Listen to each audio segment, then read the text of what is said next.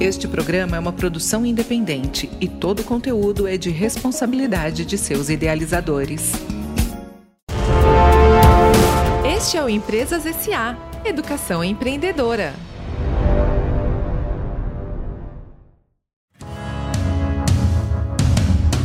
Você sabe a diferença entre cliente interno e externo? Eu sou Cassie Klebs e essa é a dica de hoje no Empresas SA. Fala em clientes, logo pensamos nos consumidores, nas pessoas que compram algo ou algum serviço. Mas você sabia que existem clientes internos e externos em uma organização? Os clientes externos são os consumidores, aqueles que vêm do público-alvo que o negócio está focado em atender.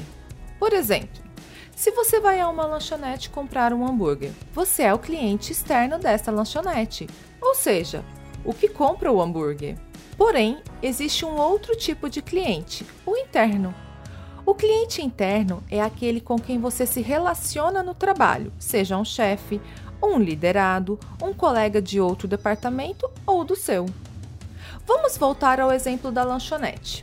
O cozinheiro é um cliente interno do garçom, pois o garçom tem que passar as informações corretamente para que o cozinheiro possa produzir o lanche assim como o garçom é cliente interno do caixa, que recebe as informações para poder fazer a cobrança do cliente externo pelo lanche que consumiu.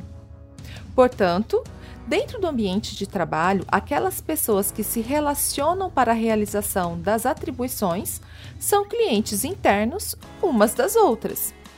É muito importante entender que tanto os consumidores quanto os demais colaboradores que trabalham com você são clientes, sejam externos ou internos. Gostou da dica? Veja mais em www.empresassa.com.br. Até a próxima! E esse foi o Empresas SA Educação Empreendedora.